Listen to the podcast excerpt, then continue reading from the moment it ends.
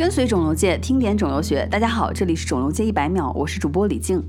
世界上首款化疗药物是哪个？答案是氮芥，氮气的氮，芥末的芥。大家听这个词啊，挺陌生的。如果说环磷酰胺就是从氮芥衍生而来的，可能大家就并不陌生了。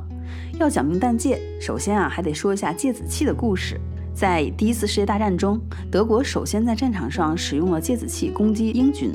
由于它闻起来和芥末很像，所以被称为芥子气。芥子气外号毒气之王，除了呼吸道、皮肤也能吸收，身体失能的同时，容易引起肺灼伤。一九四三年，纳粹德国空袭意大利巴黎。摧毁了美国的一艘运输舰，船上秘密运输的芥子气被泄漏了，导致许多船员中毒死亡。尸检发现，他们均表现出不同程度的淋巴细胞减少和骨髓抑制。那么，既然芥子气它可以降低白细胞的数量，它是否能够抑制住白血病或者是淋巴瘤患者体内大量增殖的白细胞呢？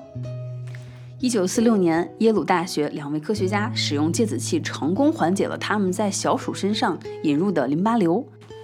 随后，他们在一位放疗无效的非霍奇金淋巴瘤患者的身上注射了毒性相对较小、与芥子气结构类似的氮芥。